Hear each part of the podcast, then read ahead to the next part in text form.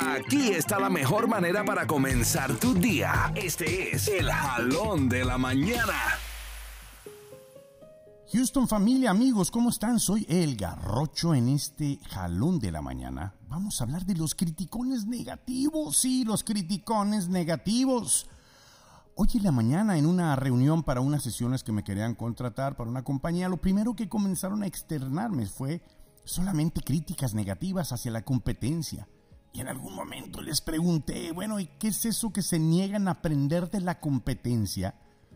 Y esta pregunta se adapta en cualquier caso de la vida. ¿Qué te niegas a aprender del otro?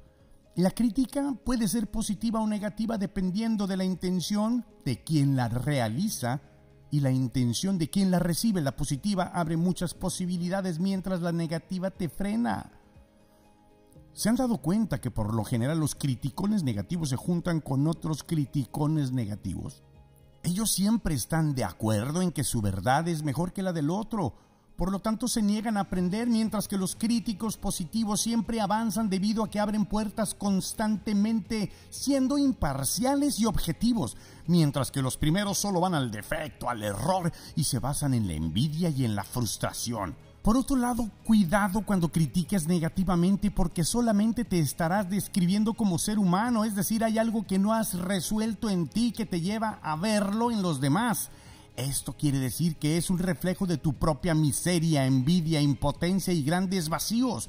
Por lo general los criticones negativos se basan en lo malo que observan y que cuando reciben una crítica, por más positiva o constructiva que sea la intención o el contenido, siempre lo sentirán como una ofensa. Si tú eres una de esas personas, estarás condenado a vivir en amargura y en vacíos de presencia. Deja ese maldito hábito nocivo que no hace más que hablar de tu pobreza humana te recomiendo que cada vez que sientas ganas de criticar negativamente, para, para y antes observa todo lo positivo que encuentres y verás que poco a poco comenzarás a sonreír de otra manera.